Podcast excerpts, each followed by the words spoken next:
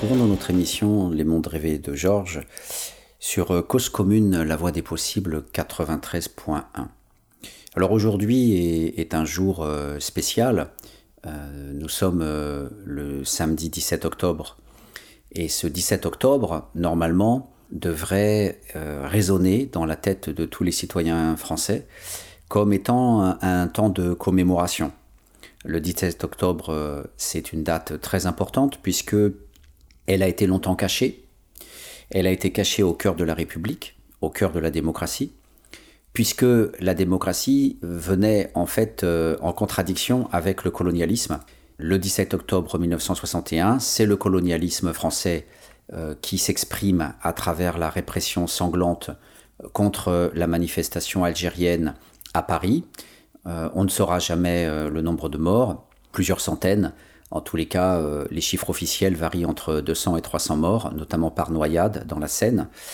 Le préfet de police, Maurice Papon, qui avait été placé par le général de Gaulle, puisque de Gaulle le tenait en main venant du régime de Vichy, il savait qu'il obéirait au doigt et à l'œil comme préfet de police, avec les casseroles qu'il avait aux fesses. Il était forcément dans la main de De Gaulle. Donc De Gaulle, en stratège, l'avait placé comme préfet de police en lui disant euh, Mon coco, t'as pas intérêt à jouer euh, euh, de la liberté et d'initiative personnelle parce que sinon c'est ton passé qui va te rattraper. Donc Papon donc, avait été placé à, cet endroit-là et bien sûr depuis il y a eu son, procès et, on sait effectivement voilà qu'il a été un acteur très, très actif sous le régime de Vichy dans la persécution des Juifs.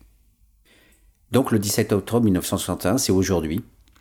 Et Pourtant, paradoxalement, au lieu de se concentrer sur les violences de la démocratie coloniale en Algérie, je rappelle, il y a eu quand même là aussi des estimations autour de 1 million de morts, même si ce sont 500 000 morts, 800 000 morts, qu'est-ce que ça veut dire? Euh, La bataille de chiffres n'a plus aucun sens. En tout cas, ce sont des centaines de milliers d'Algériens qui ont été tués dans cette guerre, qui s'appelait à l'époque maintien de l'ordre, et François Mitterrand, euh, ministre de l'Intérieur en 1954, a, même légalisé la torture.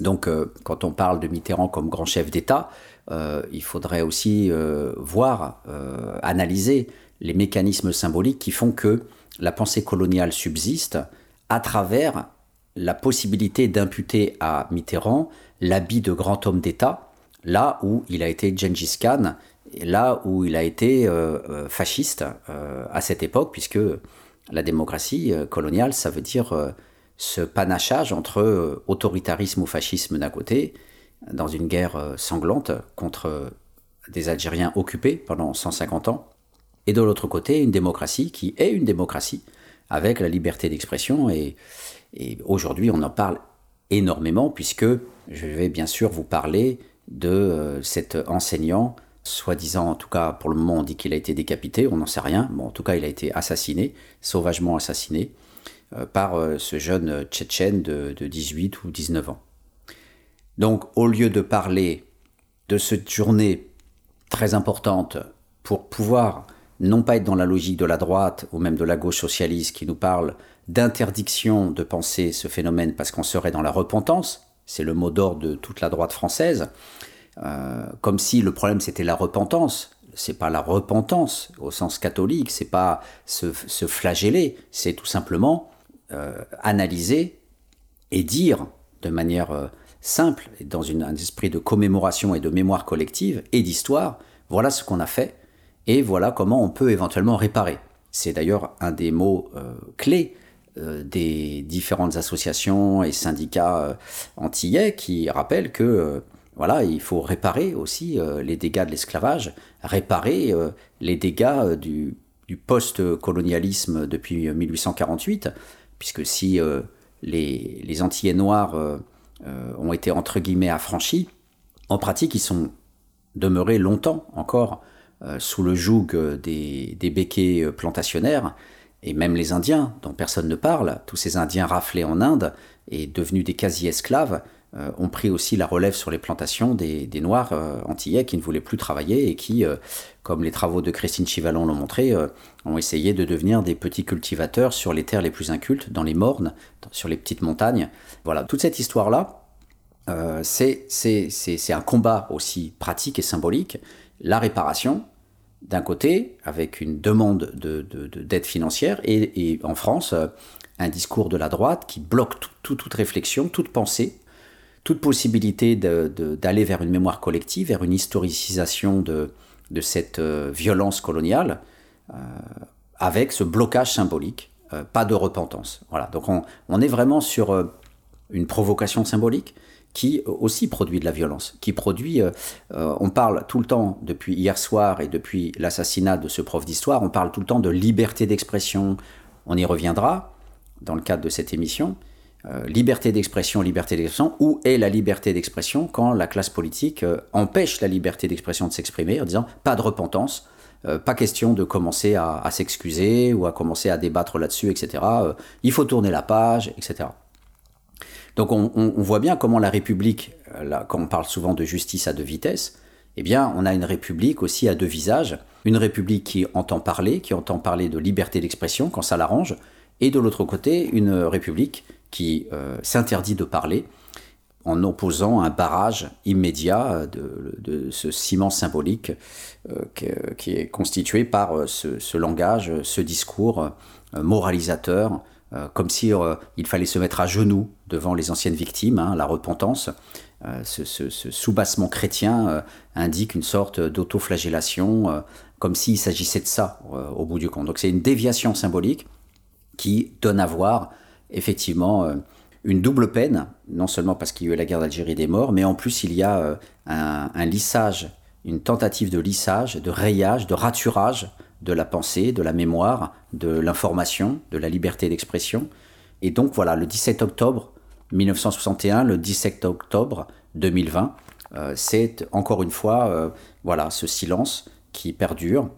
Il faut quand même savoir que le premier ouvrage qui a été écrit sur ce massacre en France, en plein Paris, c'est euh, Jean-Luc Enaudi, qui est éducateur de rue et qui euh, aimait écrire, qui aimait l'histoire, et c'est le premier à avoir sorti un bouquin là-dessus. Pas un seul historien français n'avait planché sur la question auparavant.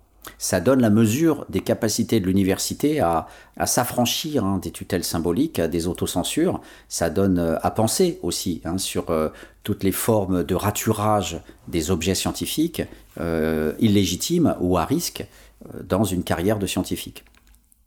C'est peut-être un autre débat, mais ça participe aussi de ce que Gramsci appelait euh, dans le domaine des superstructures, euh, les intellectuels organiques, eh bien quand l'université ne produit pas de chercheurs euh, pouvant donner à voir les violences du colonialisme, de la démocratie coloniale, alors bien sûr, depuis aujourd'hui, les travaux de Blanchard et d'autres, eh bien, on a aujourd'hui voilà beaucoup plus. Maintenant, c'est devenu légitime et on a beaucoup plus de, travaux qui ont montré les os humains, notamment l'équipe de Blanchard qui a révélé pendant les expositions coloniales jusque dans les années 1930 comment on, prenait nos indigènes.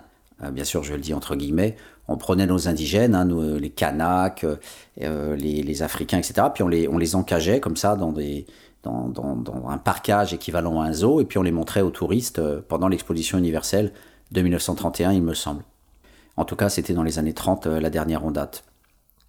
Donc cette, euh, toute cette pensée-là, aujourd'hui, peu à peu, arrive, mais très confinée dans l'espace universitaire, mais en même temps avec finalement encore il n'y a pas de laboratoire spécialisé, par exemple, sur la, la Caraïbe. Ça n'existe pas.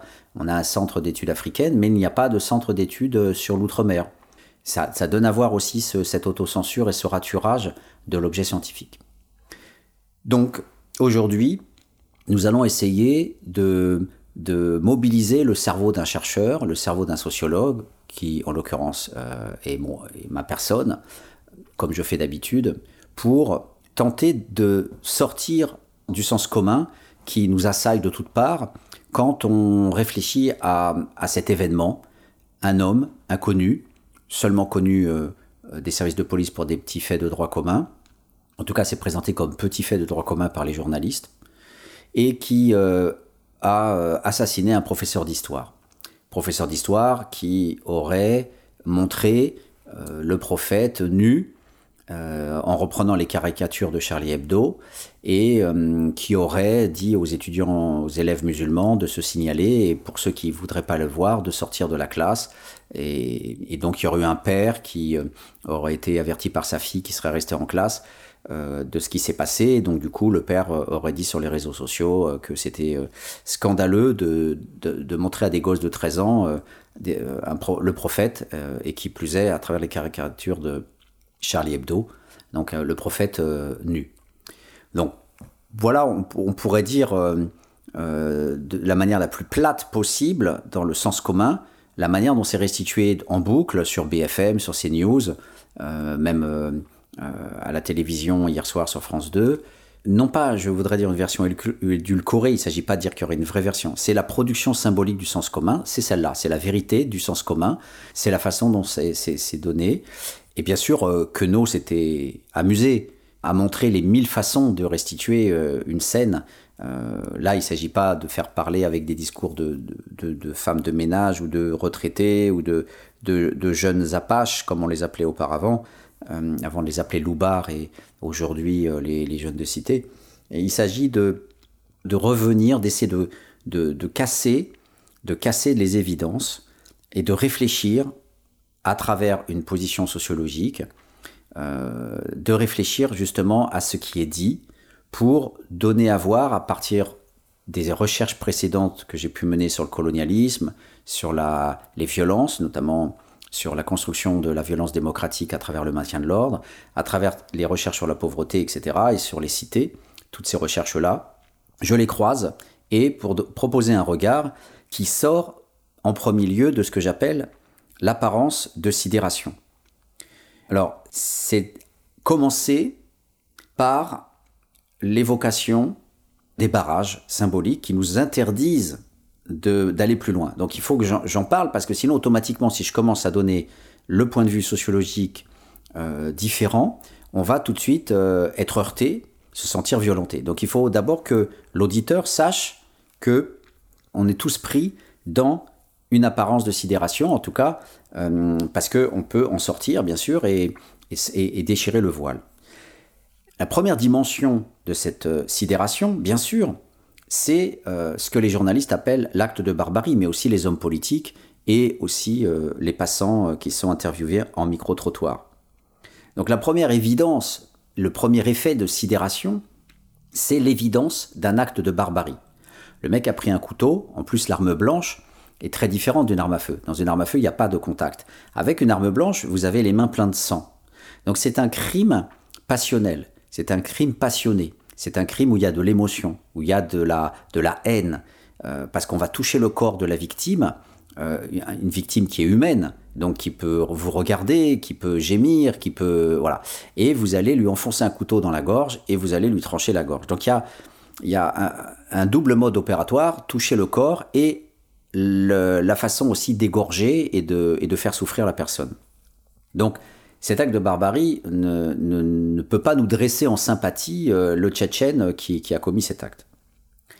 Le deuxième effet de sidération qui, bloque la pensée sociologique, c'est que cet acte s'est déroulé hier soir et que le sociologue serait bien en peine de dire quoi que ce soit sur un événement euh, immédiatement. Euh, nous ne sommes pas journalistes d'actualité et le sociologue jamais ne se saisit de faits immédiats. Donc euh, l'évidence temporelle, ça vient de se dérouler. Il n'y a pas de distance, il n'y a aucune distance, c'est totalement à chaud. Donc euh, le sociologue, là aussi, se trouverait bien en peine de pouvoir dire quoi que ce soit d'entrée de jeu. Euh, il va être en face de personnes qui sont totalement perturbées, pas du tout dans une posture analytique, mais dans la dénonciation, dans la, peur, la, frustration, euh, la vengeance, tout un ensemble d'états émotionnels, mais absolument pas dans l'analytique. Donc, condamnation, euh, c'est illégitime pour le sociologue de commencer à réfléchir.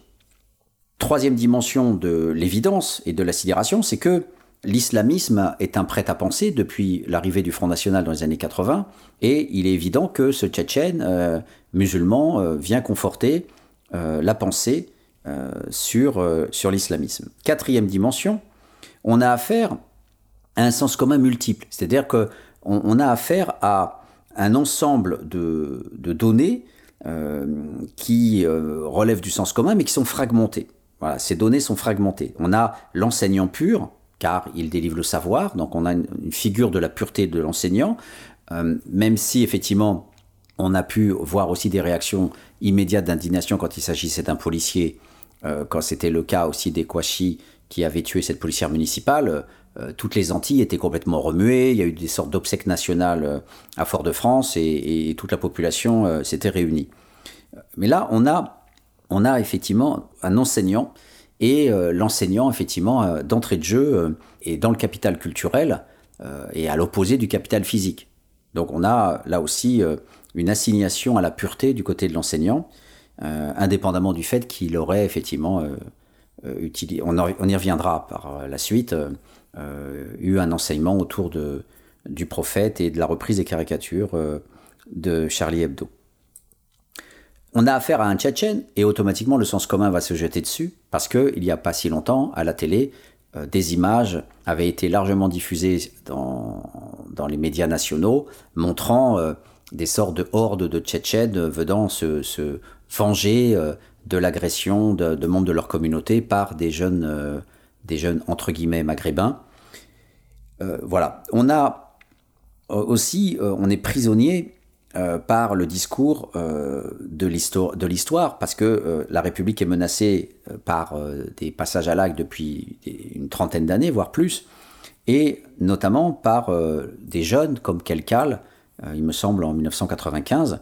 Donc il y a cette évidence là aussi, euh, ça s'est déjà déroulé, ça va recommencer.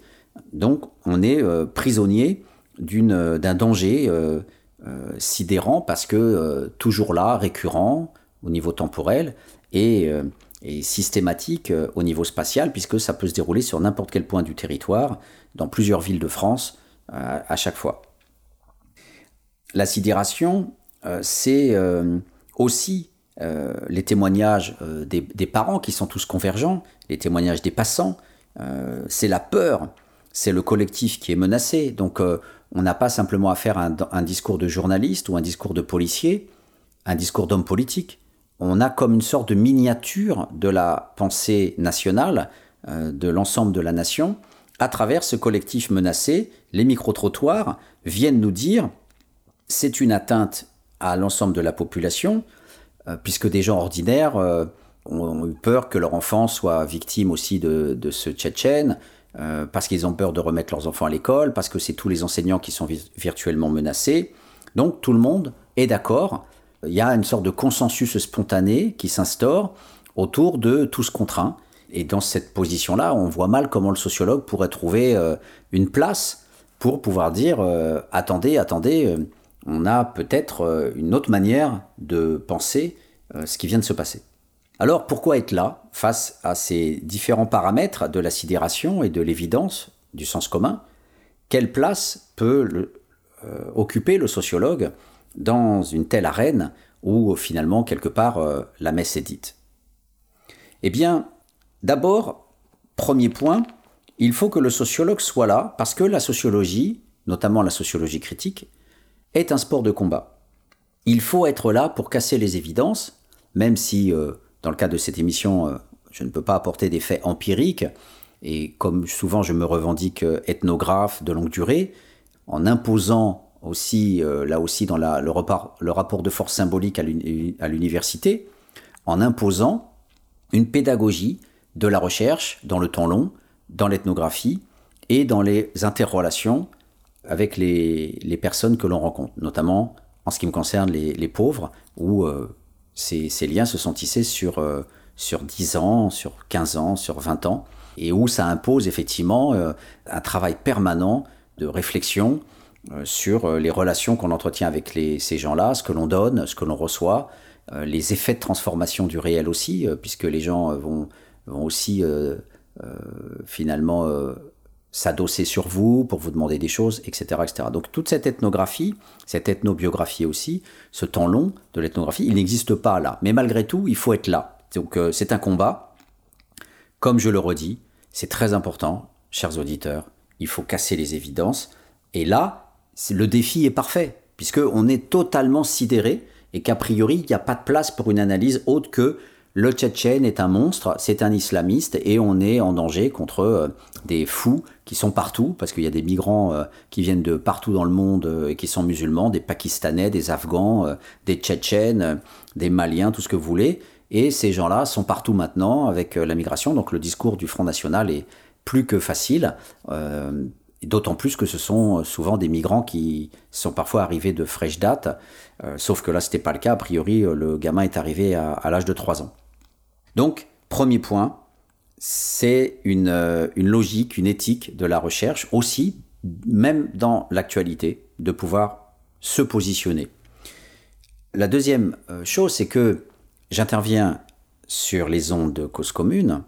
C'est une sociologie adossée à un travail de journalisme dans le cadre d'une mission d'éveil des consciences collectives, cause commune, la voie des possibles.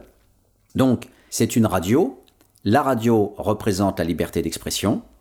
Et cette liberté d'expression nous commande d'y aller. Il faut y aller, puisqu'il y a cette émission. Nous ne sommes pas là simplement dans le cadre de l'université, nous sommes dans une sociologie du présent, euh, de l'actualité, comme Edgar Morin, à une époque, euh, voulait euh, la défendre dans ses prises de position, notamment dans la revue Argument. Le troisième facteur, je dirais, qui, qui m'aide à prendre position et à essayer de réfléchir sur cette actualité brûlante, c'est le capital d'objectivation. Comme je vous le disais, j'ai bossé sur les cités, j'ai travaillé sur la violence d'État à travers euh, la construction du maintien de l'ordre en France depuis la fin du 19e siècle, je travaillais sur les cités à travers les problèmes de pauvreté, et j'ai travaillé sur le colonialisme aussi, et dernièrement, euh, avec Elsa Dorlin, on participait à une journée d'études à Paris 8 euh, sur le massacre de 1967 en Guadeloupe, où l'État français en parallèle à ce massacre du 17 octobre 1961, en 1967, quelques mois avant mai 68, euh, des dizaines de militants du Gong en Guadeloupe avaient été exterminés par euh, euh, la police française, des CRS, des gendarmes, des corps militaires qui étaient chapeautés par des gradés des officiers des responsables, notamment préfectoraux, qui venaient de l'Algérie. Donc il y a, il y a voilà, un capital d'objectivation, donc une possibilité de croiser les, données, de, de, pouvoir s'appuyer sur des terrains différents pour montrer les convergences, pour montrer euh, aussi la richesse de la multiplicité des, objets de recherche que l'on peut avoir, parce que en ne travaillant que sur euh, le colonialisme, je n'aurais rien à dire sur les jeunes de cité. En ayant travaillé aussi sur les jeunes de cité, ça me fait parler aussi de la police, et en même temps, j'ai déjà travaillé sur la police, donc aussi sur le maintien de l'ordre dans les cités. Donc tous ces objets croisés offrent un regard d'ensemble euh, qui est dans l'ensemble euh, plutôt heuristique, c'est-à-dire favorable à la découverte. Malgré tout, je suis conscient que la sociologie mélangée à l'événementiel judiciaire, à l'événementiel policier, euh, c'est euh, être euh, largement en retard, puisque les policiers, eux, sont sur le terrain, ont déjà arrêté neuf personnes, mis en garde à vue, là où moi, je n'ai pas du tout commencé mon terrain. Donc ils ont aussi des faits qui pourront après être défrichés par des historiens et aussi par des sociologues. Et pour le moment, moi, je dispose d'absolument rien. Il est vrai que on a ce capital aussi d'objectivation à travers la sociologie du crime, la sociologie du terrorisme, la sociologie de l'islamisation. Il y a, dans le cadre de l'État français, des programmes de recherche, notamment dans mon propre laboratoire, euh, sur l'islamisation, et hum, notamment le programme Vioramil, euh, et plusieurs collègues ont voilà, travaillé sur cette question-là. Mais effectivement, nous sommes face à une intrigue, nous sommes face à un inconnu, euh, nous sommes face à, tout un ensemble de, de, faits que, dont dispose la police euh, ou les autorités politiques et, pas la, sociologie. Donc on, on, est forcément en retard. Mais en même temps, cela n'est pas tellement important puisqu'il y a bien deux logiques. La police est dans l'action, elle est là pour arrêter, pour punir avec la justice, là où le sociologue est là pour comprendre. Le travail est complètement différent. Nous ne sommes pas forcément dans l'action, même si j'ai souvent dans ma vie euh, pratiqué la recherche-action et je l'ai récemment encore euh, euh, effectué avec l'armée du salut dans le cadre de la formation et le suivi des pères aidants. Donc c'est SDF qui deviennent travailleurs sociaux dans les foyers d'urgence pour SDF. Mais cette dimension-là de compréhension qui est à la base de la recherche en sciences sociales, notamment chez Max Weber, comprendre, comprendre les acteurs sociaux, comprendre le sens subjectif des actions sociales, donc qui s'opposait à Durkheim parce que lui c'était euh, prendre les effets sociaux comme des choses, donc euh, il était plus on va dire euh, dans les structures et dans la société comme un tout. On appelle ça le holisme. Mais voilà, malgré tout, comprendre, ça fait aussi partie aujourd'hui, de manière banale, de la démarche scientifique, et on pourrait dire que c'est plutôt Max Weber qui a gagné sur Durkheim. Mais pour autant, c'est pas du tout légitime sur ce genre de fait. On peut accepter la sociologie, même si elle est euh, plus contestée que la psychologie, beaucoup plus contestée que la psychologie, mais malgré tout, on peut quand même euh, la supporter euh, parce qu'elle est trop critique. Or, beaucoup d'acteurs sociaux n'en veulent pas. Mais sur des faits traumatiques comme une décapitation, des égorgements, du terrorisme, des violences extrêmes, eh bien souvent, les acteurs sociaux disent on n'en veut pas de la science sociale, on veut juste arrêter, punir, condamner, se venger. Et ce discours-là, par exemple, était très clair chez Elie Wiesel, prix Nobel de la paix, euh, pour son livre notamment La Nuit, mais voilà, le combat d'Elie Wiesel euh, étant international, c'est surtout pour ça qu'il a eu le, prix Nobel de la paix. Alors peut-être le prix Nobel de littérature, mais en tout cas, voilà, reconnu internationalement. Mais Elie Wiesel, comme Claude Lanzmann, le grand documentariste Claude Lanzmann, qui a fait ce documentaire brillant qui s'appelle Shoah, eh bien, tous les deux ont dit il faut pas de science pour penser les nazis, il ne faut pas de science euh, comprendre, c'est déjà excuser. Comprendre, c'est pardonner. C'est uniquement la commémoration, c'est uniquement le procès, c'est uniquement la norme. Et, donc, euh, euh, tout ce qui relève de la, de, de la dénonciation, de l'accusation, de la mise en cause, de la punition, de l'enfermement, etc., c'est tout cet ordre-là qui doit dominer, mais être pacifier comme un enseignant et regarder les choses avec distance, ce n'est pas légitime. Alors là, je ne peux pas m'interdire le rapprochement avec cet enseignant qui vient d'être tué, parce que c'était ce qu'il prétendait faire avec les caricatures de Mahomet. Il prétendait, lui aussi, être dans la compréhension. Donc, moi, j'attends qu'Elie Wiesel et Claude Lanzmann prennent position pour euh, dire euh, cet enseignant n'avait pas à parler euh, de Mahomet, puisque les juifs sont totalement positionnés sur l'interdiction de faire de la science, en tout cas, c'est eux, leur position à eux, en tant que juifs, qui invalident le travail scientifique sur cette question-là. J'avais d'ailleurs dans une revue du ministère de la Culture qui s'appelle Terrain, j'avais rédigé un, papier autour de cette question de la légitimité d'écrire autour des génocides. Et là, on voit que cet enseignant, bien, on pourrait dire, mais il n'avait pas à, toucher ce, point sensible de Mahomet, euh, on ne doit, pas, du tout aller vers cette, euh, cette logique-là, puisque la, caricature euh, sidère et offense la communauté musulmane. Donc c'est un parallèle qu'on peut s'autoriser à faire, même si bien sûr le sens quand même à vous dire, mais dans un cas, on a tué des millions de personnes, et dans l'autre cas, il s'agit juste d'une petite caricature de, Mahomet. Sauf que Mahomet représente l'essentiel de la pensée musulmane. c'est un prophète qui est voilà, au cœur de, la pensée de Dieu.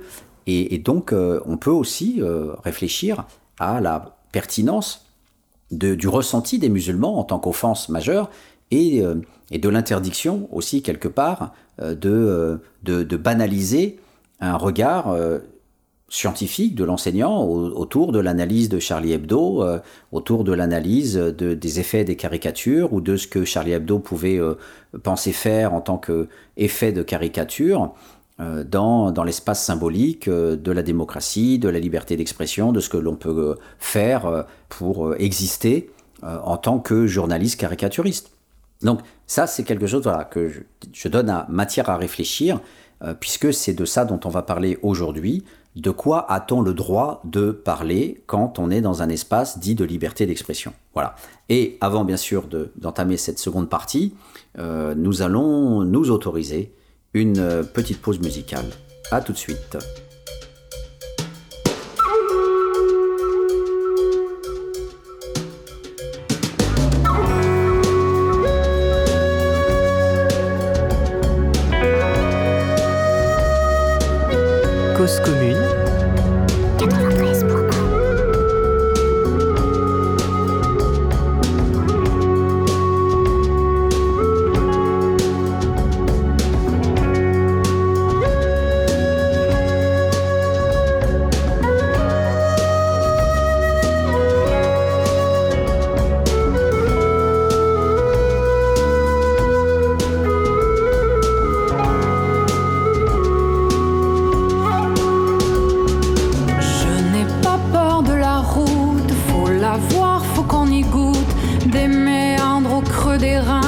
et tout ira bien.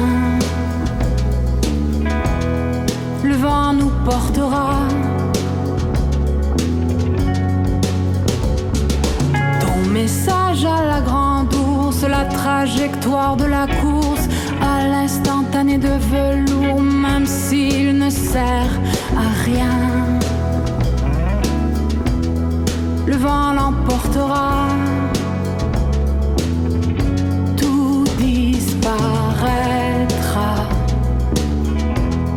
Le vent l'emportera.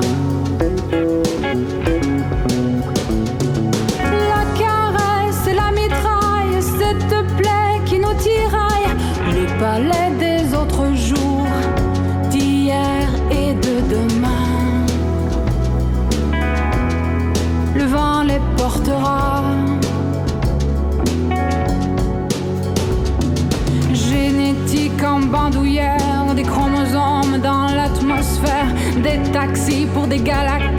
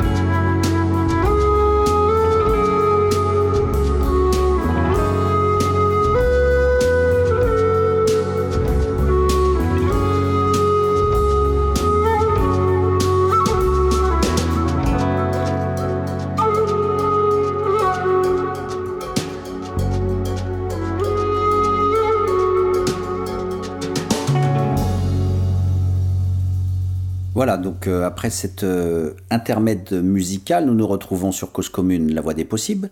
Notre émission Les Mondes Rêvés de Georges se, penche aujourd'hui sur euh, ce, cet événement, ce fait qui s'est déroulé hier soir, l'égorgement, si je m'autorise ce néologisme, de cet enseignant à Conflans-Sainte-Honorine et les effets que ça représente dans la conscience collective actuelle et notamment à travers les médias.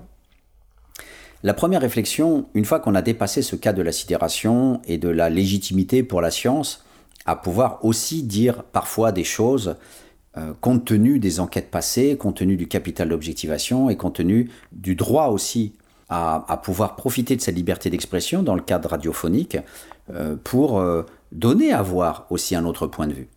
La première idée, la première invitation, cher auditeur, c'est la notion de correspondance. Cette notion de correspondance, elle donne matière à réflexion parce que elle permet de repenser la façon dont la liberté d'expression, les paroles des uns et des autres vont s'exprimer dans une logique de dualisme et non pas dans une logique de réciprocité. Alors, qu'est-ce que ça veut dire? Ça veut dire que d'un côté, on a le droit de parler, notamment des musulmans, notamment de l'islamisme, notamment des radicaux, de l'avocate euh, d'un des journalistes, euh, euh, Bernard Maris, elle représente le fils de, Bernard Maris, a parlé de fascisme sur BFM ce matin. Pourquoi pas? Pourquoi pas, effectivement, s'autoriser à dire que dans le cas de la liberté d'expression, il faut parler du fascisme des uns, il faut traquer les, différents faits qui donnent à voir effectivement euh, la violence extrême euh, d'une partie de la population. Mais le problème, c'est que ce regard est toujours unilatéral. Et il serait beaucoup plus intéressant pour euh, le citoyen qui est prisonnier de la sidération de se dire mais si on regarde cette violence-là, est-ce que l'on a le même regard sur ce que l'on a fait aux musulmans, sur ce qu'on a fait aux arabes, sur ce qu'on a fait aux Kanaks, sur ce qu'on a fait aux Antillais, sur ce qu'on a fait aux Africains de manière générale pendant cinq siècles? Est-ce que on parle aujourd'hui, le 17 octobre 2020, est-ce qu'on parle du 17 octobre 1961 est-ce que on a l'habitude depuis 1961 de commémorer ce massacre? Aucun livre n'avait le droit d'être publié avant que le général de Gaulle disparaisse en 69. Le général de Gaulle, ne l'oublions pas, a interdit la production d'images qui ont, pu être collectées grâce à des journalistes courageux. Interdiction de diffuser des images. Et le seul, la seule trace que l'on ait de cette nuit sanglante, c'est grâce à un journaliste américain qui a pu prendre des photos. Donc, la notion de correspondance, c'est de se dire, certes, on va parler du Tchétchène, on va parler de sa violence, et on va la disséquer, on va rentrer dans son histoire, dans les quasi-génocides, comme disait Alain Bauer, des Tchétchènes par les Russes et par Poutine. On va parler de la radicalisation islamiste des Tchétchènes avec euh, toute cette violence qu'ils ont subie et, la manière dont ils ont réagi à travers l'islam euh, dans leur cause désespérée pour... Euh, voilà, ils n'ont pas pu créer leur État, etc. Donc ils, ils, sont passés dans, des formes de réponse existentielle et, et symbolique face à, une vision, face à une défaite pratique inéluctable face à l'armée russe on va rentrer dans le détail de la vie de, ce, jeune-là on va, euh, on va sortir tous les criminologues possibles, on va sortir les, les psychologues, les avocats, les experts en tout poil. Mais est-ce qu'on fait la même chose aujourd'hui pour le 17 octobre 61 Est-ce que l'on fait la même chose à l'école quand on va parler des caricatures de Mahomet? Est-ce que l'on va parler de manière équivalente aux jeunes enfants sur la décision prise par François Mitterrand de légaliser la torture et il, assume lui-même d'ailleurs directement la responsabilité de plusieurs dizaines de tortures de chefs euh, algériens en 54. Est-ce que l'on va convoquer les criminologues pour parler du criminel François Mitterrand qui était ministre et qui a légalisé la torture et qui a accompagné via ses relais euh, administratifs les énarques et les responsables qui qui étaient en lien avec les généraux, les colonels, euh, les Massus et les Le Pen et compagnie qui étaient sur le terrain.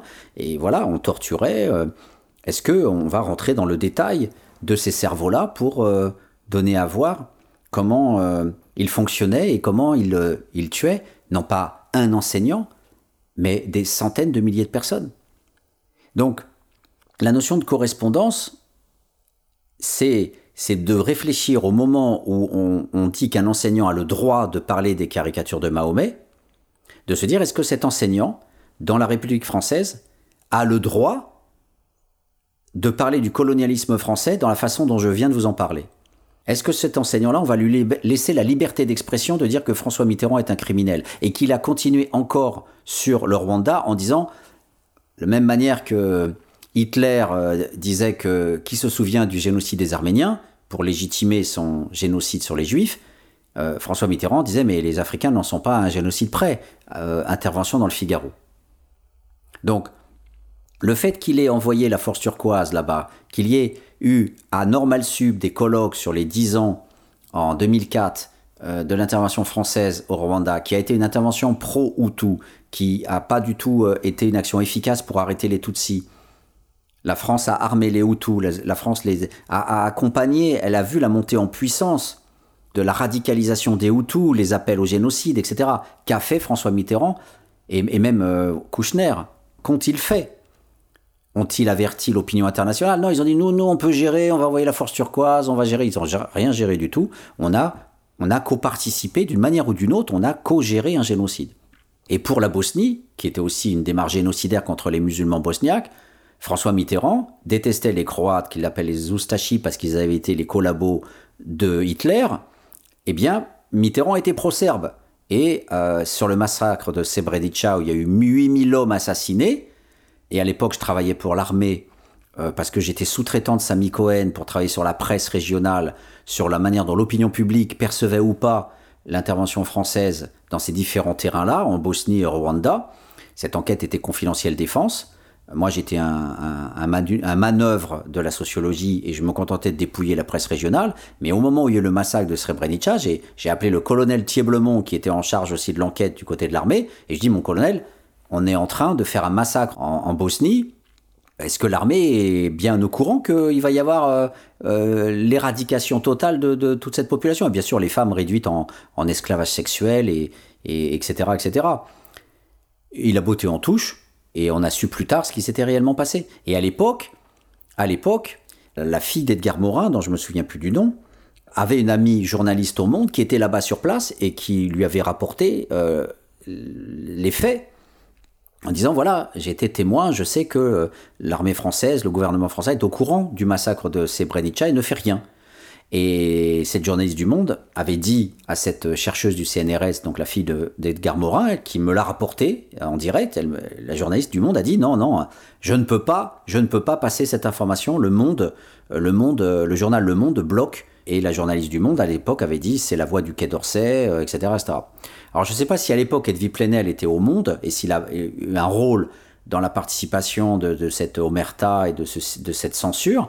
Mais quand on voit son implication aujourd'hui dans, dans Mediapart et son courage euh, à la façon du canard enchaîné pour euh, dénoncer la corruption dans la République et, toutes les malfaçons possibles de, notre système politique, eh bien, là aussi, ça serait intéressant de mener une thèse sur ce personnage pour dire qu'est-ce qui fait qu'il est devenu euh, un saint juste de la vérité, là où à l'époque il était baladurien et il était euh, dans un conseil d'administration extrêmement euh, timoré face à ce qui se passait en Bosnie. Voilà. Donc, vous voyez bien que je suis en train de voir, et par le hasard des rencontres, etc., je suis dépositaire d'informations aussi qui me permettent de réfléchir sur ce problème de désarticulation et donc de dualité. D'un côté, on peut parler, de l'autre côté, on ne peut pas parler.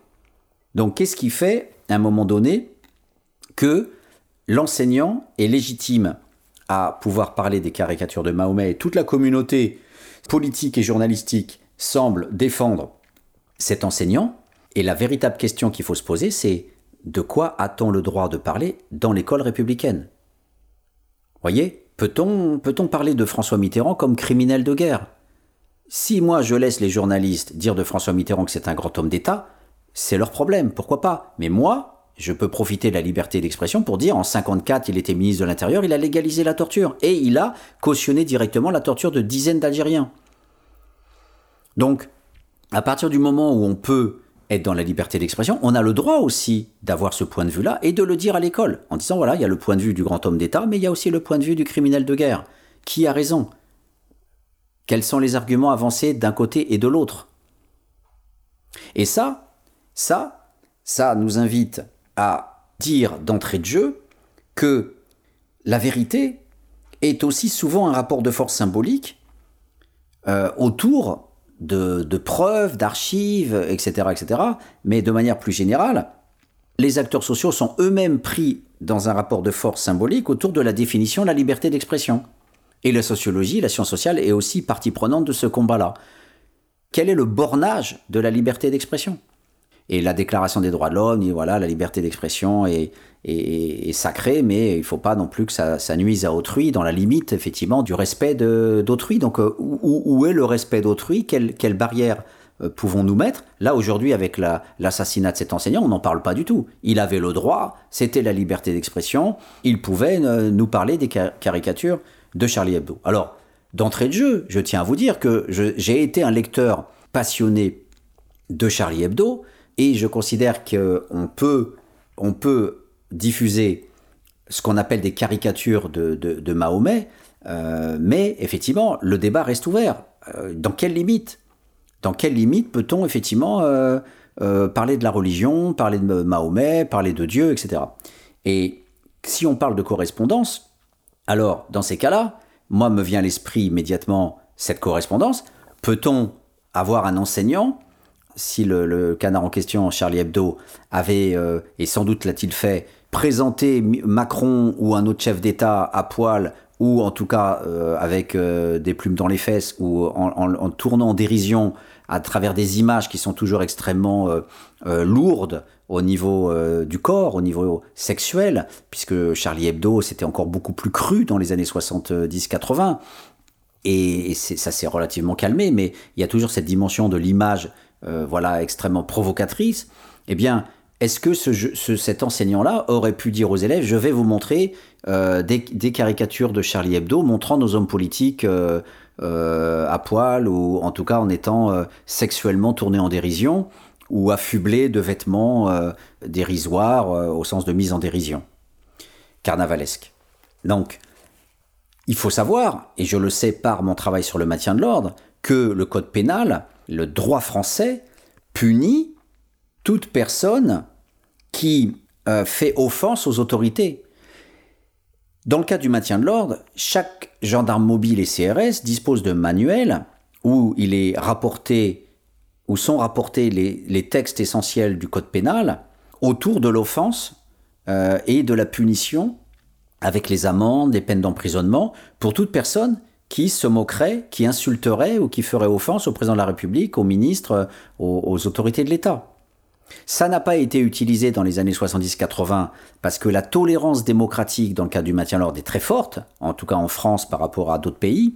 Mais comme on le sait aujourd'hui, et notamment le rapport de l'ACAT, le très beau rapport de l'ACAT l'a signalé, mais aussi d'autres rapports euh, qui, sont sortis, notamment d'Amnesty International, euh, il y a une pénalisation aujourd'hui, une judiciarisation du maintien de l'ordre comme on n'en a jamais vu.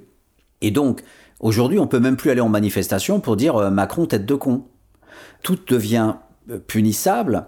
On est dans une, logique de moralisation, de pénalisation, de judiciarisation qui est une régression par rapport à ce qui se passait dans les années 70-80, où il y avait une très forte tolérance symbolique. Et à l'époque, quand je travaillais sur le maintien de l'ordre, j'étais au milieu des gendarmes mobiles à Saint-Astier, leur centre de formation, et ils se formaient notamment avec les plastrons, c'est-à-dire des unités de maintien de l'ordre qui jouaient le manifestant, qui s'appelle le plastron, et ils s'amusaient à insulter leurs collègues euh, pour travailler la neutralisation des affects. C'est mon livre, Maintenir l'ordre, vous aurez tout en détail là-dedans, ça fait partie de la pédagogie du maintien de l'ordre en démocratie.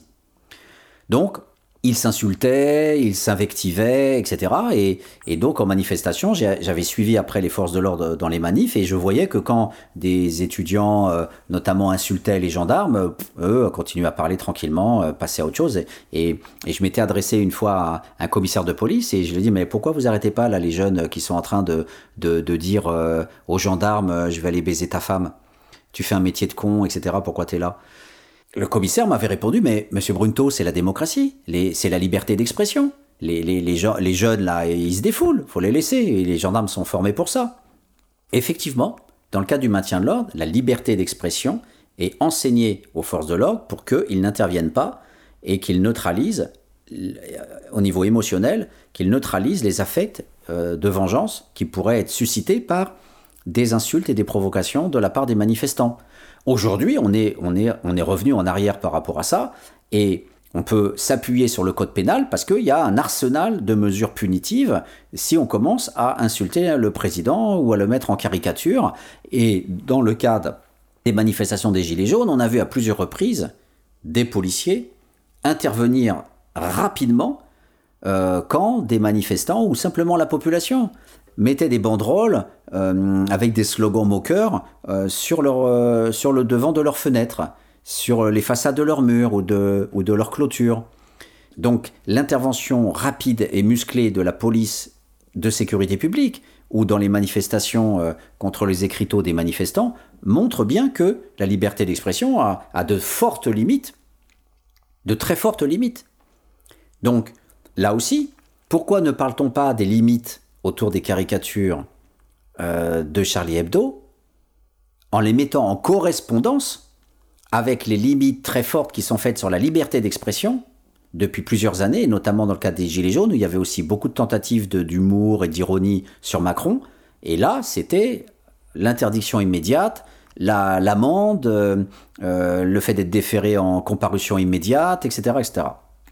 Donc il faut réfléchir à cette idée de, correspondance. Il, il, faut penser de manière relationnelle.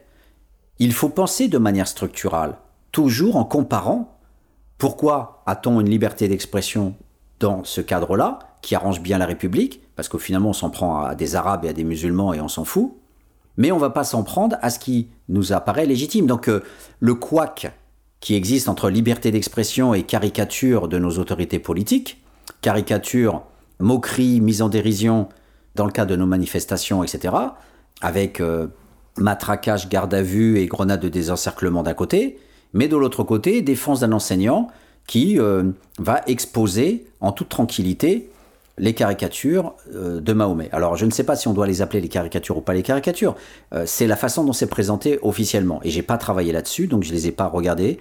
c'est une époque où je lisais plus Charlie Hebdo, j'ai pas regardé attentivement chaque dessin pour voir effectivement dans quelle mesure peut s'exprimer mon point de vue de sociologue sur la notion de limite dans la liberté d'expression. Mais il est clair que euh, si on montre nu Mahomet, euh, et qu'on puisse en parler à l'école en montrant un, dessin de Mahomet, parce qu'il n'y a pas de, de, photo ou de, une quelconque iconographie de Mahomet, euh, comme il n'y a pas plus de, photos de Jeanne d'Arc ou, de, ou de Gengis Khan, eh bien, posons-nous la question, de cette façon de s'autoriser à mettre à nu un personnage central d'une communauté, alors que la même démarche pour d'autres personnages est totalement euh, impensée, impensable ou punissable. Voilà.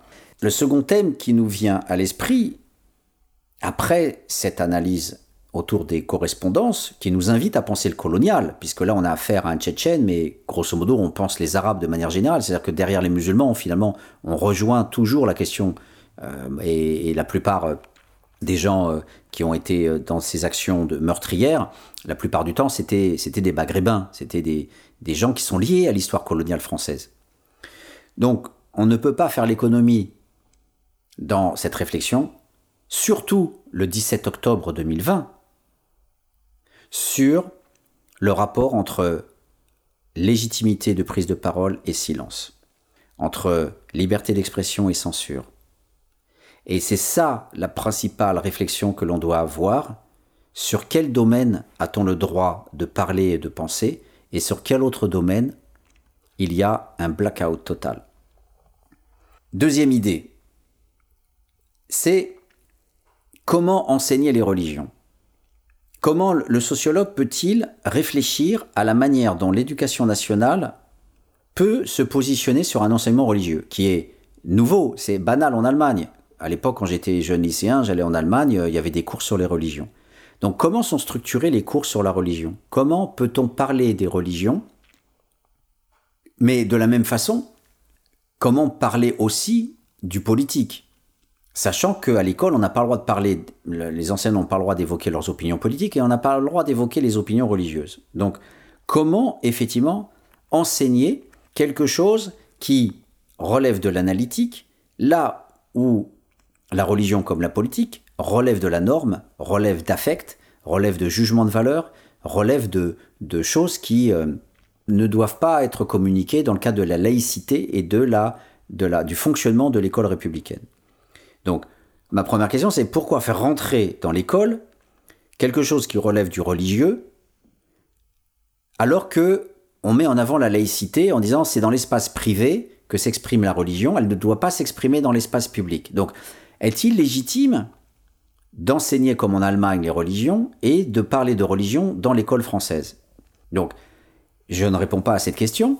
Je, je, je dis que c'est un enjeu de débat dans la communauté démocratique et qu'on est loin des discours d'hier soir et d'aujourd'hui sur la parfaite légalisation et légitimité de cet enseignant à pouvoir dire je fais un cours sur les caricatures de Mahomet, sur les caricatures de Charlie Hebdo, et, et je, parle à travers ça euh, de la liberté d'expression, ou je ne sais pas, ou des religions. Je ne sais pas exactement quel était son cours, si c'était sur la liberté d'expression ou si c'était sur la religion. Mais de toutes les façons, ça croise la question du religieux, et la question est celle de si on est dans la laïcité et que la, religion relève du privé, qu'est-ce que ça vient faire dans l'espace public? Et on pourrait surdéterminer la question par le fait que quand on veut rentrer dans le monde de Charlie Hebdo, on paye. On achète Charlie Hebdo. Donc celui qui veut lire Charlie Hebdo, il fait la démarche d'acheter le journal. Et il est libre de la faire parce que dans le cas de la liberté d'expression, il utilise sa liberté de circulation, qui est la première, une des premières libertés fondamentales défendues par les bourgeois en 1789. Petite parenthèse, on, a cassé toutes les barrières notamment les barrières d'octroi et tous les péages entre les régions qui avaient été dressés par les nobles et les aristocrates pour se faire du fric. Et la bourgeoisie capitaliste a dit laissez, passer, quoi, laissez passer les hommes, laissez passer les marchandises. C'est le, grand discours de la bourgeoisie libérale depuis le XVIIIe siècle. Donc, liberté de circuler. Je vais acheter mon journal. Je suis libre de circuler. Vous voyez, aujourd'hui, avec la logique du couvre-feu, on prend conscience de ce que ça veut dire, liberté de circuler. Mais quand il y avait effectivement l'assignation à résidence au, début du Covid, on a pris conscience que la liberté de circulation est un droit fondamental. Ça n'existe pas dans la plupart des dictatures. En Chine, on n'a pas le droit de circuler comme on veut pour aller dans les endroits où il y a du travail. Ça se fait clandestinement, où il faut des permis. Les paysans n'ont pas le droit de se déplacer librement pour aller, pour devenir ouvriers, pour rechercher du travail quand ils crèvent de faim dans leur campagne. La liberté de circulation, c'est l'acte de ma liberté en tant que citoyen de sortir de chez moi, d'aller dans l'espace public et d'aller au kiosque à journaux pour acheter Charlie Hebdo. Pourquoi Charlie Hebdo rentre-t-il dans l'école? Est-ce que l'on fera rentrer le Figaro pour dire euh, aux élèves euh, aujourd'hui on va euh, lire les articles du Figaro? Je pose la question. Comment faire rentrer des normes et des valeurs à l'intérieur de l'école qui se dit laïque et qui donc ne doit pas être engagé par rapport à des valeurs qui doit les laisser dans l'espace privé. Donc, pour moi, cette question est très importante parce que les gosses qui ont écouté l'enseignant ont été piégés. Ils étaient obligés, obligés d'écouter l'enseignant puisqu'ils sont à l'école et que l'école est obligatoire jusqu'à 16 ans. Donc, ils n'ont pas demandé à ce que la sphère du privé vienne dans la sphère du public. Et d'ailleurs, l'enseignant était tellement gêné par rapport à ça qu'il a dit aux élèves musulmans, si vous êtes gênés, vous pouvez sortir. Donc c'est réinstaurer du privé à l'intérieur du public. C'est un non-sens. Puisque les gosses devaient rester dans la classe. L'école est obligatoire, ils devaient rester dans la classe. Pourquoi demander à des élèves musulmans, et qui plus est, et ça devrait interpeller le pouvoir politique, et ça devrait interpeller euh, toutes les autorités de l'État, de quel droit l'enseignant a-t-il le droit de poser la question quels sont les élèves musulmans Ce qui relève d'opinions personnelles. Il n'a pas à connaître euh, mes préférences politiques, il n'a pas à connaître mes choix religieux, il n'a pas à demander aux élèves musulmans de s'identifier comme musulmans pour sortir de la classe, le cas échéant, en leur laissant la liberté de rester ou de partir. C'est quoi ce manège? Qu'est-ce que ça veut dire de déjà contre la liberté de conscience d'être obligé d'afficher, dans le cas de laïque, qui devra rester privé, donc c'est une atteinte à la laïcité d'avoir identifié les élèves euh, musulmans et de leur, leur demander de lever la main, et c'est une contradiction dans l'école républicaine de les faire sortir là où l'école est obligatoire. Ils devaient rester dans la classe et avoir leur enseignement obligatoire. Donc, cet enseignant a été pris lui-même en porte-à-faux ce qui n'enlève rien à la barbarie de l'acte, qui est encore autre chose, mais le fait d'insister que sur la barbarie de l'acte, comme je vous le disais, ma réflexion intervient maintenant, après vous, vous avoir parlé de la sidération, après vous avoir parlé des évidences, qui vous interdisent quelque part d'accéder à la pensée comparée, à la pensée comparative, pour pouvoir dire correspondance. Si jamais on parle des caricatures de Mahomet de l'autre côté, est-ce que cet enseignant avait le droit de faire ceci ou cela Est-ce qu'il avait la légitimité, la légalisation de son acte Réfléchissons sur son acte et réfléchissons sur euh, tout un ensemble de, choses, puisque c'est la liberté d'expression. Donc, la, véritable question autour de, de l'enseignement de la religion et au cœur de cette contradiction autour de la laïcité, euh, c'est qu'effectivement, on a bien une liberté d'expression qui s'arrête avec la laïcité. C'est-à-dire que la laïcité, elle dit tu n'as pas le droit de parler de ça à l'école. Donc la liberté d'expression n'est pas une liberté d'expression sur tout, puisque elle rappelle elle-même que c'est de l'ordre du privé. Donc il faut bien interroger la liberté d'expression dans ce cadre-là, et non pas dire, comme on le fait à l'heure actuelle depuis hier soir, la démocratie, la République, c'est la liberté d'expression, l'enseignant représente la, liberté d'expression, il doit être libre de pouvoir enseigner à sa guise euh, pour euh, telle ou telle mission pédagogique. Pour moi, en tant que sociologue, c'est être contradictoire, totalement contradictoire, dans la façon de positionner et d'identifier, de définir la laïcité. Donc, maintenant, il, euh, il revient à la communauté scientifique de se, de se dire, euh, maintenant, au-delà de, de ce problème de correspondance, de l'enseignement de laïcité, comment maintenant aussi penser ce qui vient d'arriver? Alain Bauer a été convoqué sur euh, BFM ce matin et il disait des choses intéressantes et à côté il a dit quelque chose qui est complètement fausse. Les choses intéressantes, effectivement, c'est qu'il a renvoyé l'acte de ce Tchétchène aux deux, je reprends ces termes, aux deux quasi-génocides perpétrés par les Russes. Et qu'il y a une djihadisation du combat tchétchène à cause de cette violence génocidaire et que du coup il y a une radicalisation qui s'est opérée. Tout ça c'est intéressant, ça relève de la, de la science sociale et, et, ça, ça explique euh, de la même façon que le nazisme est lié au traité de Versailles et à l'humiliation que, que la France euh, a, créée chez les Allemands euh, à travers la réduction de l'armée allemande qui constitue la mamelle de l'État, comme le rappelle Norbert Elias, l'État, c'est l'impôt et l'armée. Et dans la dynamique de l'Occident, il explique bien que l'un et l'autre se sont nourris mutuellement. Avec l'impôt, on peut faire plus de soldats, et avec les soldats, on peut euh, gagner des territoires et imposer plus d'impôts. C'est ce qui a réduit la Bretagne, la Franche-Comté, le Pays Basque et tout ça au silence, et la nation française s'est construite comme ça.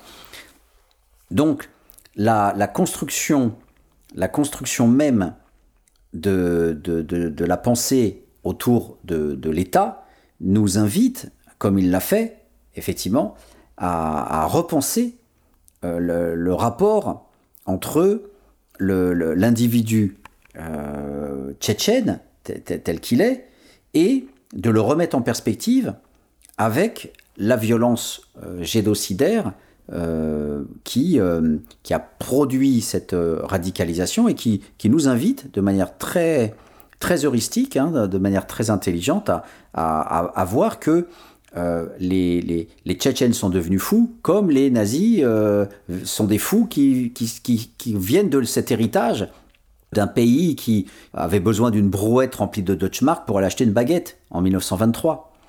Euh, toute cette énergie mise entre 14 et 18 pour faire une guerre où finalement vous la perdez, rend fou. autant de morts pour rien. Et puis après, il y a le traité de Versailles, il y a l'humiliation. Aucune voie de sortie. Une armée réduite à l'état croupion. Et je vous le disais, l'armée, ça représente l'État, et l'État, c'est dans la tête des gens. Donc les Allemands se sont totalement bâton merdeux, réduits au silence. Euh, même les Français sont intervenus, même ont occupé la Roure en 1923, pour forcer l'Allemagne à payer euh, ce qui était marqué dans le traité de Versailles. Donc tout ça, on l'oublie. Mais le nazisme, le mouvement fasciste allemand, est lié à l'humiliation de la défaite et, à ce qui s'est passé aussi dans le traité de Versailles, etc. Donc, euh, il faut jamais oublier tous ces mécanismes-là, et donc Alain Bauer avait raison. En revanche, en revanche, quand il nous parle du Tchétchène et qu'il nous dit que là aussi en rapport à l'éducatif. L'éducatif, alors on a utilisé le mot lumière. L'enseignant, ce sont les lumières, comme disait Macron. On a les lumières d'un côté et l'obscurantisme de l'autre. Donc Alain Boer reprend cette dichotomie et il nous parle de ce combat du Tchétchène. Dans sa criminalisation, il, a, vécu, dit-il, une sorte de rédemption. Lui qui est inculte, euh, il s'est pensé comme martyr pour se refaire, dit-il, une virginité par l'absurde. Et c'est là, en fait, où euh, la compréhension sociologique est importante, la démarche de compréhension, parce qu'en fait, c'est pas du tout une démarche par l'absurde. Euh, le fait de tuer l'autre, et là, il y a une très grande littérature que vous pouvez lire dans mon livre euh, Devenir un dieu, euh, notamment, et je, m'appuie sur euh, des dizaines et des dizaines de références d'historiens et de, scientifiques divers, de l'éthologie à la sociologie en passant par la psychanalyse ou, l'histoire. Le fait de tuer, c'est quelque chose de banal dans le comportement humain, et c'est quelque chose qui renvoie aussi à une logique qui est socio-anthropologique, c'est-à-dire que quand vous tuez l'autre, eh bien, euh, vous êtes dans une sorte de transcendance. Un peu comme euh, euh, Dieu qui donne la vie, qui a créé l'être humain et qui reprend à travers la mort et qui prend les âmes. Eh bien, cette transcendantalisation, elle parle. Elle parle à, déjà à toutes les religions, puisque toutes les religions sont conquérantes. Euh, l'islamisation s'est faite dans des guerres. Hein, et quand vous lisez le Coran, bah, vous voyez qu'il y, a, aussi euh, toujours des passages sur des ennemis à combattre, euh, à tuer, etc. Et, le catholicisme, les chrétiens ont fait pareil.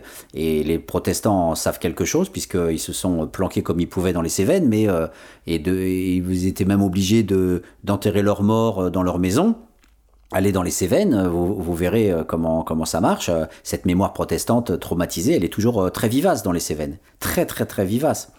Donc, cette dimension, effectivement, guerrière, de pureté à travers la mort de l'autre, de purification à travers la mort, c'est quelque chose qui n'est pas du tout de l'absurde. C'est pas un criminel débile qui est tout seul. C'est un mécanisme humain, un mécanisme fondamental qui été pratiqué par tous les génocidaires. Pol Pot au Cambodge, quand il a tué tous ceux qui étaient corrompus par la ville, la ville colonisée, la ville représentant le blanc, l'Occident, il a imposé un mouvement vers les campagnes pour repurifier son peuple à travers un génocide, il était dans le même délire, un délire profondément humain, la purification à travers la mort, la mort de tous ceux qui sont impurs. Donc euh, le génocide passe par là. Les, les Hutus, les, les Tutsis, c'est pareil. Et le fait euh, en Bosnie de faire ce qu'on appelait une purification ethnique en violant les femmes et en les Croates, les Serbes non musulmans qui violaient systématiquement les femmes et qui employaient l'expression de purification ethnique, et comme ça s'est fait par les Anglais, les Australiens sur euh, les aborigènes, en les blanchissant, euh, c'est voilà, ce sont des voies extrêmement banales. Donc le criminologue va enfermer effectivement le, le Tchétchène dans le crime, dans la maladie, dans l'absurde et dans la folie, là où le scientifique se rend compte que le génocide est une pratique assez ordinaire, les massacres sont des pratiques séculaires, millénaires. Euh, quand on fait de l'histoire, on apprend euh, que euh, dans les conquêtes des Grecs, eh bien, on tuait les Grecs ne faisaient pas de prisonniers, ils tuaient tous les hommes et récupéraient les femmes pour eux, et, et les enfants étaient réduits en esclavage. Et, ça, et ça tout, le monde, tous les peuples, toutes les cultures euh, l'ont fait. Et, l'histoire n'est que l'histoire de conquête, l'histoire de violence. Et l'histoire coloniale de l'Occident, depuis cinq siècles, euh, nous donne à voir euh, que finalement l'Occident a perpétré énormément de massacres et de, massacres de type même génocidaire. Je rappelle juste le livre d'Olivier Lecourt Grand Maison, Colonisé, exterminé, à propos de la conquête coloniale en Algérie. Mais il y a un historien anglais, par exemple, qui s'appelle Tess, qui a décrit la conquête au Niger de l'armée française, qui euh, prenait aussi euh, des ethnies pour les soulever les unes contre les autres et, en leur disant euh, venez avec nous massacrer l'autre ethnie que vous n'aimez pas et on vous donnera leurs femmes, on vous donnera à tel point que parfois les colonnes des, militaires étaient plus fournies en femmes esclaves que en guerriers. Voilà. Donc on a cette cette banalisation du comportement humain, mais qui là est, tournée par des psychiatres ou des, ou des criminologues euh, comme étant le fait d'un fou, le fait d'un être isolé, euh, euh, perdu dans son combat de rédemption. Non. Tuer l'autre est une pratique banale, les peuples l'ont fait, la France l'a fait, l'Occident l'a fait, les Africains l'ont fait, les Arabes l'ont fait, les Chinois l'ont fait, tout le monde l'a fait. Donc il ne faut absolument jamais oublier que prendre la vie de l'autre, l'acte de tuer, est quelque chose d'extrêmement banal et permet de se sentir transcendantal, de type divin. Et quand un musulman pratique ça, il attend de Dieu une récompense. Des SNET, on va dire.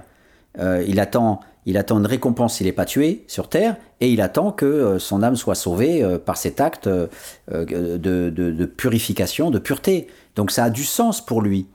Pour lui, c'est un sens banal. J'ai tué celui qui offense le prophète, qui a été envoyé par Dieu. Donc c'est évident, mais c'est même pas dit à la télé, ça, c'est même pas dit par les journalistes. Cet homme-là est tout sauf fou. Après, on peut dire que dans la République, cet homme-là n'a pas le droit, d'exister, puisque euh, euh, la caricature d'un côté c'est symbolique, et le fait de prendre la vie de l'autre, ça, c'est totalement euh, impossible. On n'a pas le droit de le faire. En démocratie, on ne fait pas ça.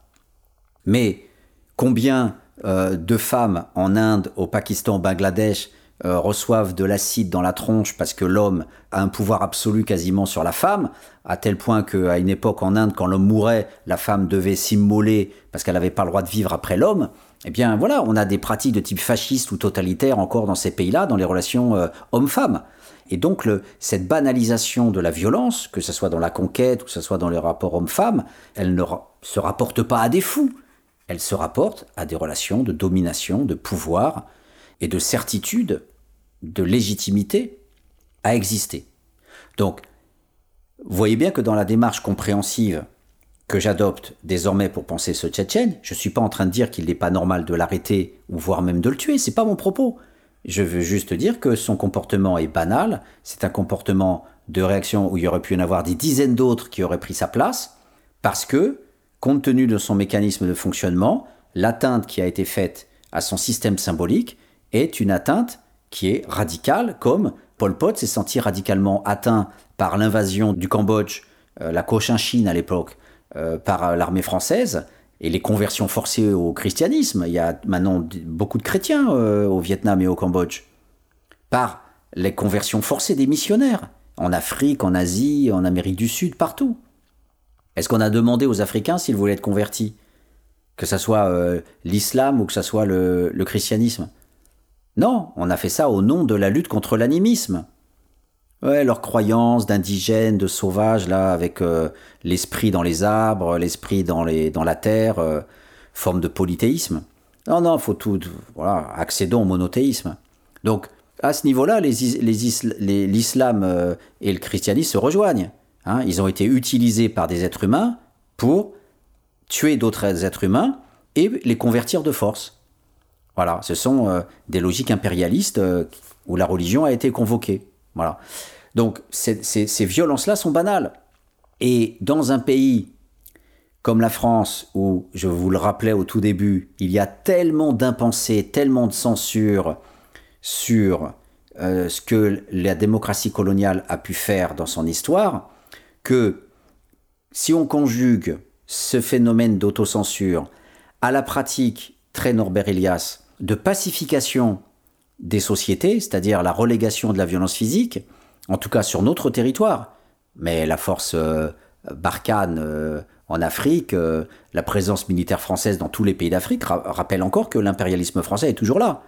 Et est-ce qu'on se pose la question de l'intervention malienne, l'intervention militaire de Centrafrique ou du Gabon sur les Champs-Élysées.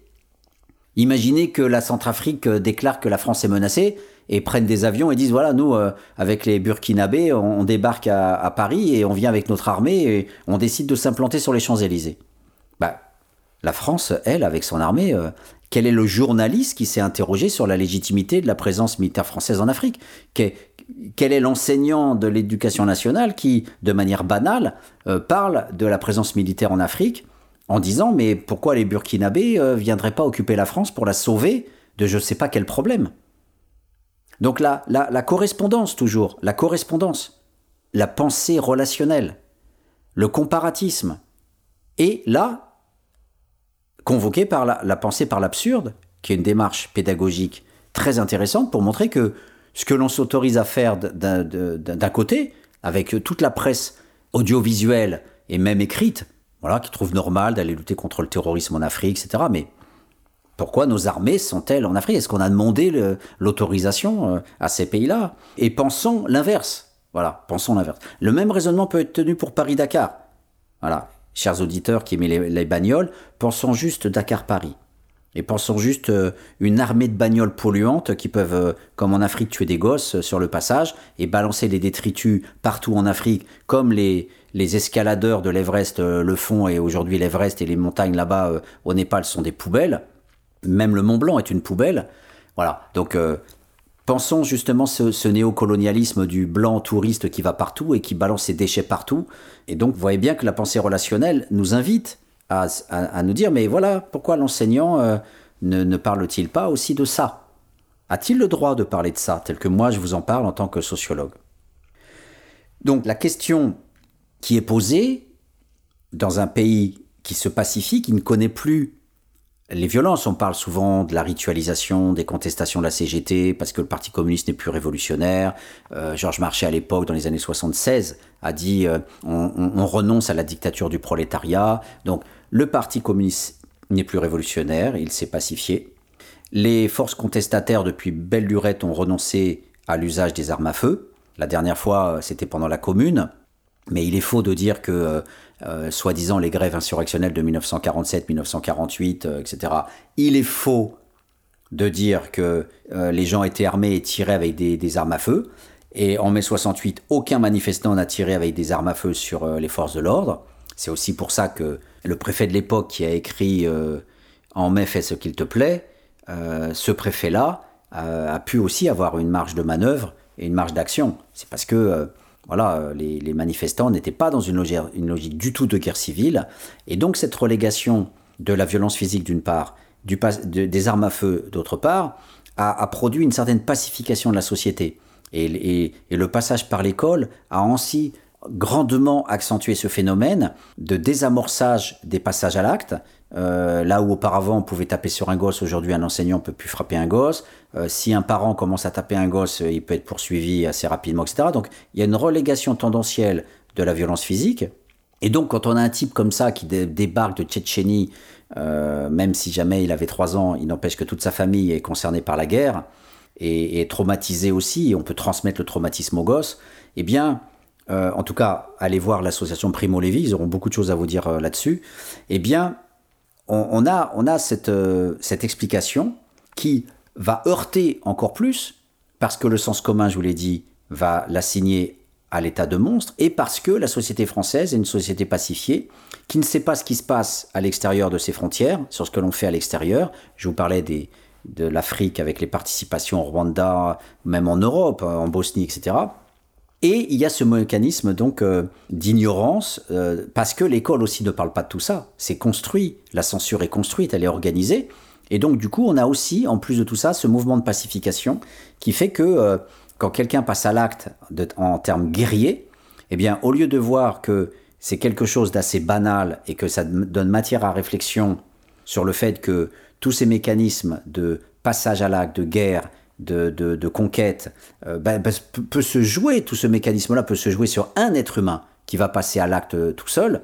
Après tout, le Christ, il est, il est parti tout seul hein, euh, à la conquête des âmes, euh, comme, comme Mahomet. ce sont des gens solitaires hein, à la base. Eh bien, cet homme-là, pareil, est parti en croisade contre tous ceux qui offensent Mahomet ou Dieu. Eh bien, d'autres personnes pourront prendre le relais et ce ne sont pas des fous. Voilà. Donc là, la sociologie, en ce cas-là, elle invite à réfléchir à ce décalage énorme qui existe entre une démocratie qui, ne sait pas penser sa violence, la violence du passé, la violence du présent, puisqu'on est toujours en Afrique aussi, la pacification de, des corps qui ne savent plus se battre et qui sont dans, dans, le culturel. Imaginez cet enseignant.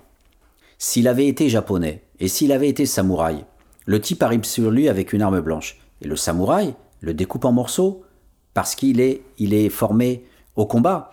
Et de la même façon que le sous-prolétariat des gangs aux États-Unis euh, et aussi, aussi dans les cités françaises, indépendamment de la Kalachnikov, ce sont des gens qui font du karaté, du judo et qui savent se battre et qui vont se former aux pratiques de la violence physique.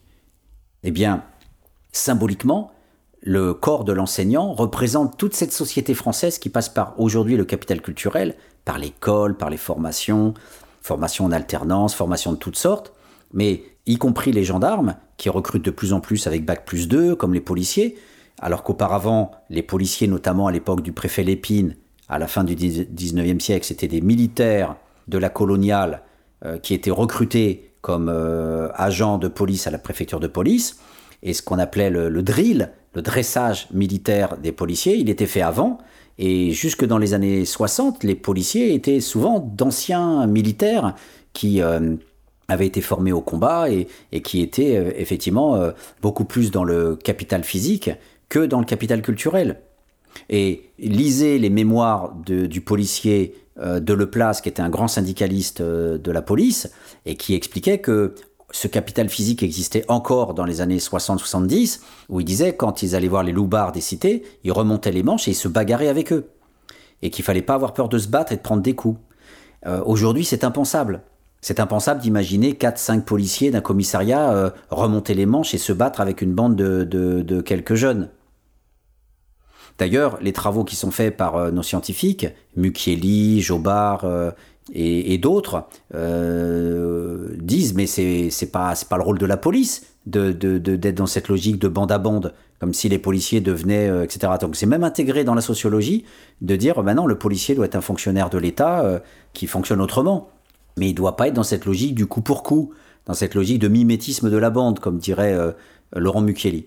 Eh bien, effectivement, c'était une pratique auparavant banale euh, d'être euh, non pas dans les armes à feu, mais dans un rapport au corps où on avait été quelque part habitué aux coups, aux violences et à en, recevoir parce qu'on était dressé par les parents, les pères frappaient beaucoup plus. Et d'ailleurs, quand les enseignants blancs euh, français vont en Martinique, ils sont euh, choqués et, interloqués de voir à quel point encore, dans la culture antillaise, héritée de l'esclavage, héritée du dressage du béquet et du, commandeur, avec son fouet, eh bien les, mères, comme les, hommes, et aussi les mères, euh, frappent très vite leurs gosses. Et donc la, culture du dressage physique est très différente entre les Antillais et les Français. Toute cette réflexion nous conduit donc à, expliquer comment ce qui a été catégorisé comme un acte de barbarie n'est qu'un acte guerrier. On égorge comme nous, on a égorgé, euh, comme les militaires américains au Vietnam ont égorgé et violé, comme euh, les militaires français ont aussi euh, tué, égorgé violé et, torturé en Algérie ou ailleurs. D'ailleurs, c'est tellement, tellement quelque chose qui a été une excellence de l'armée française venant de, venant de l'Asie, venant de, ce Vietnam perdu, euh, que euh, l'armée américaine a même fait appel à des officiers français pour euh, les, former à l'art de la torture, pour, le Chili et, l'Argentine. C'est une émission qui était passée à la télé, j'étais suffoqué de, voir à quel point les Français étaient particulièrement cotés dans ce régime d'action, pour rester poli. Est-ce que, au terme de cette émission, est-ce qu'on peut avoir une opinion désormais un peu différente quand on pense à la décapitation de cet enseignant. Est-ce que, au terme de cette réflexion, euh, il est possible d'avoir un raisonnement un petit peu différent? Par exemple, si on va sur le sens de la liberté d'expression, peut-on peut-on se moquer de la victime? Peut-on, par exemple, imaginer que Charlie Hebdo sorte euh, mercredi ou jeudi prochain une caricature de la victime où on voit par exemple une tête euh, toute seule euh, en train de, dire où avais-je la tête ou etc. Est-ce qu'on peut dire que la liberté d'expression peut s'appliquer aussi sur la caricature de la victime comme sur la caricature du, du coupable? Qui, qui, qui est légitime à recevoir une caricature? Alors vous savez que dans le carnaval, que l'on croit contestataire, en fait souvent le carnaval est très conformiste. J'ai publié différents articles là-dessus, euh, euh, sur ce, cette, euh, ce, conformisme du carnaval, notamment aux Antilles, où le bois-bois, dans les années encore 90, c'était une manière de se moquer de l'adulte terrain. C'était une manière de se moquer de l'élu local qui était corrompu. Et souvent, il perdait les élections après avoir été mis en bois-bois, c'est-à-dire en effigie caricaturée. Et la liberté d'expression existant dans le carnaval ne pouvait pas forcément exister dans un pays où il n'y a que France Antique comme journal, dirigé par Hersan, un Français euh, donc qui, propriétaire du Figaro, et où donc euh, on voit que la liberté d'expression, quand on a un journal monopolistique, euh, elle n'est pas particulièrement représentative de ce que l'on appelle la liberté d'expression, puisque le pluralisme est toujours convoqué quand on parle de liberté d'expression. Donc à travers ce raisonnement par l'absurde, peut-on se moquer de la victime? La, question rejoint le fait de qui, dans le rapport de force symbolique, peut définir la liberté d'expression dans un sens ou dans un autre. Je vous rappelle juste que quand il y a eu les corps américains qui sont tombés des Twin Towers, l'État américain était suffisamment fort pour imposer aux journalistes du monde de ne jamais diffuser d'images de corps qui explosent sur le sol après la chute de, de 2 ou 300 mètres. Donc la liberté d'expression du journaliste, là, elle a été, elle a été arrêtée. Pourquoi le journalisme ne pouvait-il pas montrer le corps de l'Américain blanc écrasé, écrabouillé euh, euh, sur euh, le sol en béton, alors qu'on va nous montrer un, bébé syrien ou un, bébé malien noyé sur une plage, et que ça a fait d'ailleurs le buzz international, au même titre que la petite fille vietnamienne brûlée au dos pendant la, guerre du Vietnam. Et que ce journaliste, justement, a, inversé la courbe de l'opinion publique en montrant cette photo. Mais on a quand même montré une petite fille brûlée, comme on a montré un petit enfant noir mort sur une plage. On n'a jamais montré un Américain euh, mort des Twin Towers écrabouillé sur le béton. Où est la liberté d'expression? Quelles sont les marges de manœuvre Quels sont les rapports de force autour de cette liberté d'expression? Voilà, donc moi, c'est ce que m'inspire le débat autour des caricatures de Mahomet, autour de, ce, de cet enseignant qui a voulu euh, en parler. Euh, vous voyez bien que cette montée en généralité que je vous ai proposée, elle n'est pas une invitation à excuser euh, ce gars-là, parce qu'il est aux antipodes des mecs que j'aime sur Terre. Donc euh, n'allez pas croire que je vais trinquer avec ce Tchétchène. Mais il n'empêche que la démarche du sociologue, elle est de comprendre toutes les violences, tous les rapports de force, toutes les censures. Et donc la pensée structurale, la pensée que j'appelais par correspondance, jusqu'au raisonnement par l'absurde, est une invitation à la pensée relationnelle, pour qu'on ouvre les yeux sur les violences des autres, mais aussi sur nos propres violences.